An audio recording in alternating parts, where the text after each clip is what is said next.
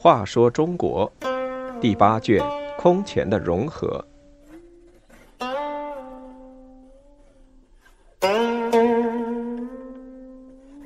六十恶贯满盈，前废帝刘子业把叔父当成猪一样来凌辱虐待，历史上少有。这个暴君最终恶贯满盈，自取灭亡。前废帝杀了刘义公、沈庆之等大臣之后，更加肆无忌惮。有一天晚上，前废帝睡在竹林堂，梦见一个女子骂他：“皇帝暴虐无道。”他醒了以后，在宫中到处寻找，最后找到一个与骂他者相像的女子，就把她杀了。后来又梦见这个被杀的女子骂他说：“我已经诉之于上帝。”巫师说：“竹林堂有鬼。”第二天一早，钱废帝赶快搬出了华陵园。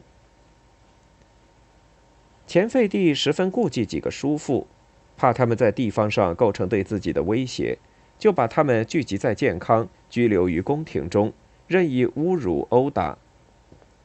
湘东王刘裕是文帝第十一个儿子，建安王刘修仁是第十二子。山阳王刘修佑是第十三子，三个人都很胖。前废帝就把他们关在竹笼中，分别称作猪王、沙王和贼王。东海王刘一是文帝的第八子，生性比较愚蠢，兄弟们都看不起他，前废帝就称他为驴王。第十八子贵阳王刘修范和第十九子巴陵王刘修若。因为年幼，才被放过。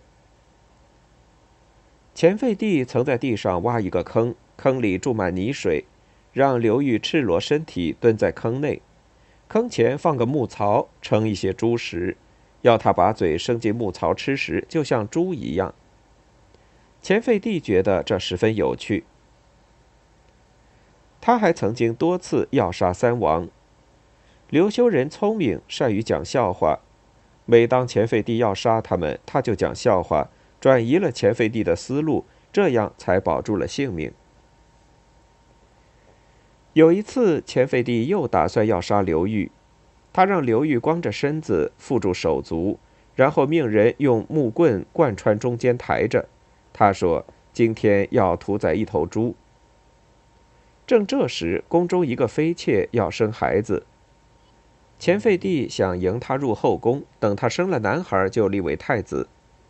刘修仁见这是个机会，就对前废帝说：“这猪还不到死的时候，等皇子生下来，可杀猪取肝肺。”前废帝说：“好，那暂且关到牢里。”不久，妃妾生了一个儿子，立为皇子，发布了大赦令，刘裕又一次逃过了死运。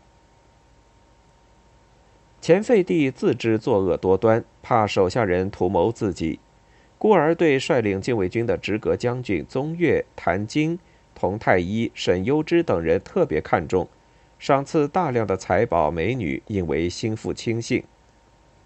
宫廷卫士中，大多数人对前废帝都十分不满，但慑于宗岳等人，不敢有所行动。当时刘裕。刘修仁、刘修若三王已被关了很久，命运难卜。刘裕便暗地里与他的主医阮殿夫和直阁将军柳光世等人密谋杀害前废帝。宫中的主医寿季之一直对前废帝不满，阮殿夫就把密谋告诉了他，怂恿他一起行动，还拉拢了宫中的外监典士朱佑等人。当时，钱废帝想到南边巡游，亲信宗岳等离宫外出，准备行装，只有对主樊僧整防守华陵园。柳光世与樊僧整是老乡，就把密谋的事告诉了他，要他一起干。樊僧整同意了。这天晚上，钱废帝单独与几百个宫女和一些巫师在竹林堂捉鬼。寿继之、江产之等人拔出刀来进入宫中。钱废帝见寿继之等人执刀而来，知道事情不妙，赶快拿下挂在墙上的弓箭向他射去，没有射中。宫女纷纷向外奔逃，钱废帝也跟着逃，一边大叫：“季之谋反！”刚叫了三声，后面寿吉之已经追上，一刀砍下去，把钱废帝杀死。他那年才十七岁，这个荒淫暴虐、毫无人性的昏君，终于恶贯满盈，死于非命。湘东王刘裕继了皇位，这就是宋明帝。